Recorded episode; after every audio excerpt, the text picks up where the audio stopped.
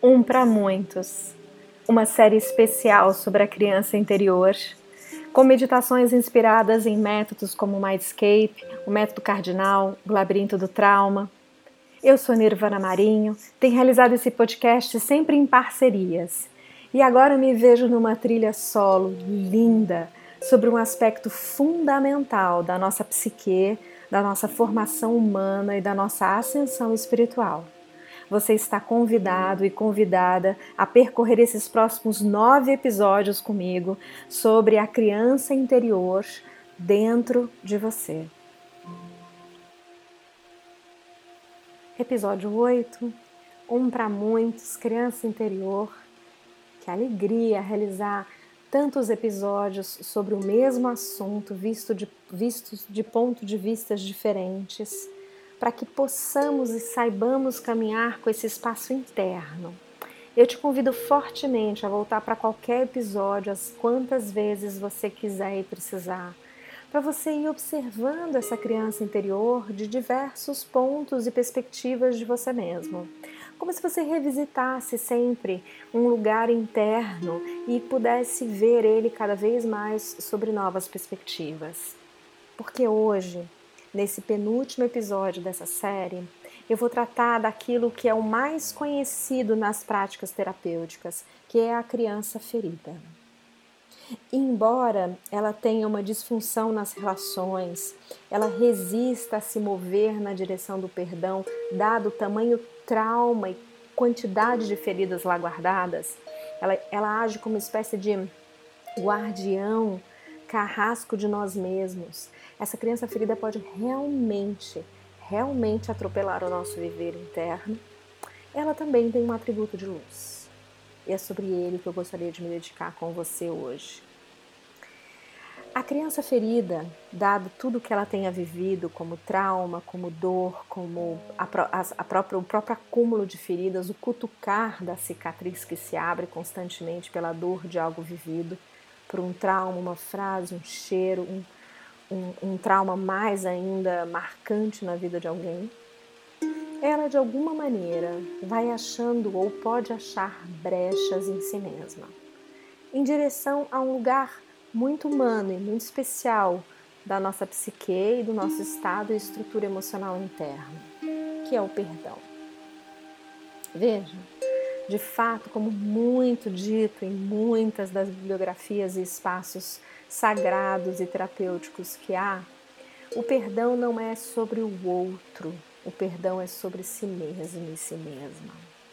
Esse espaço de perdão que mora no interior da ferida é a capacidade de, de fato, dar conta dela.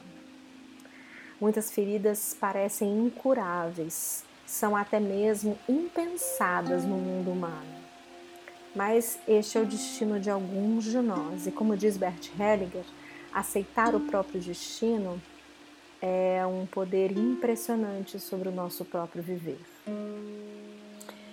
O espaço de aprendizado do perdão é o caminho que a criança ferida almeja.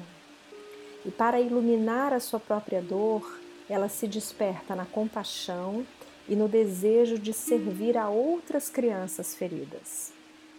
Muitos de nós, na segunda infância, como eu costumo dizer, entre 9 e 12 anos, ou ali na pré-adolescência e adolescência, começamos a descobrir os nossos dons e vocações.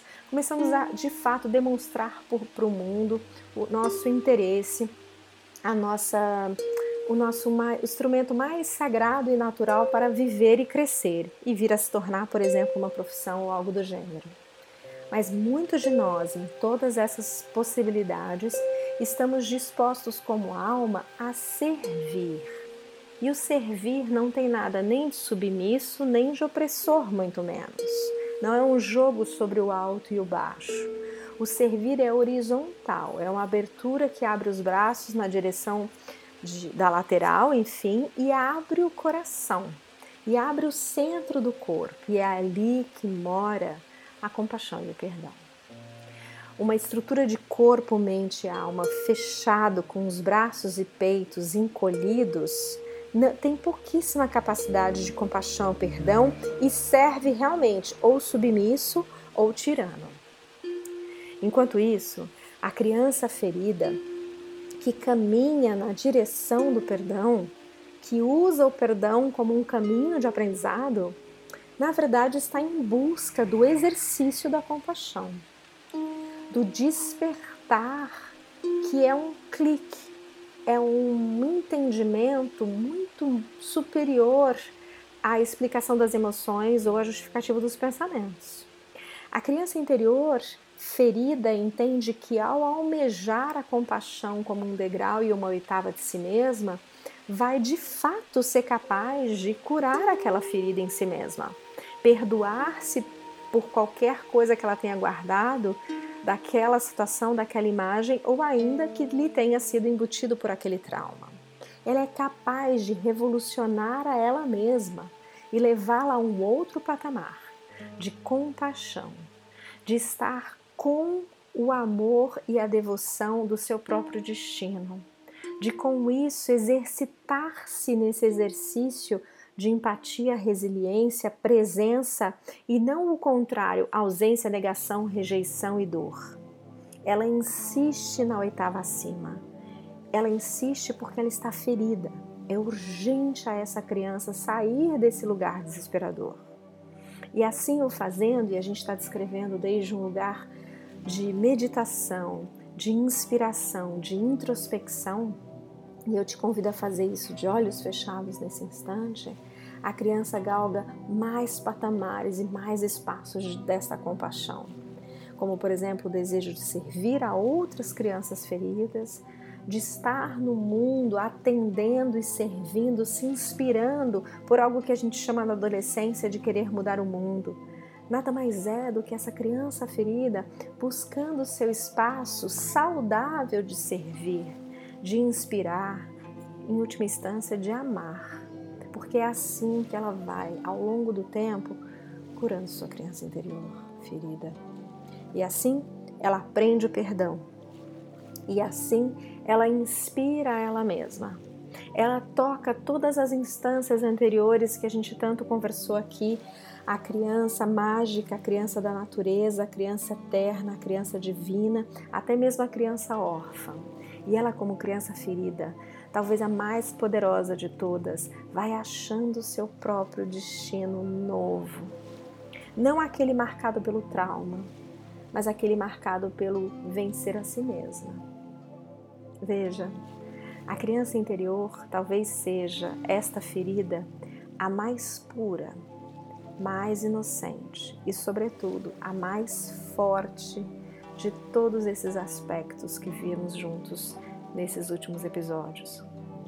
Se um dia você estiver com a sua criança interior ferida, encontrá-la dentro de si mesmo, bater um papo com ela, acolhê-la no seu colo de adulto e adulta, abrace-a, mas, sobretudo, elogie, parabenize, diga a ela o quanto ela foi forte, o quanto ela te trouxe até aqui, o quanto você é grato e grata por isso.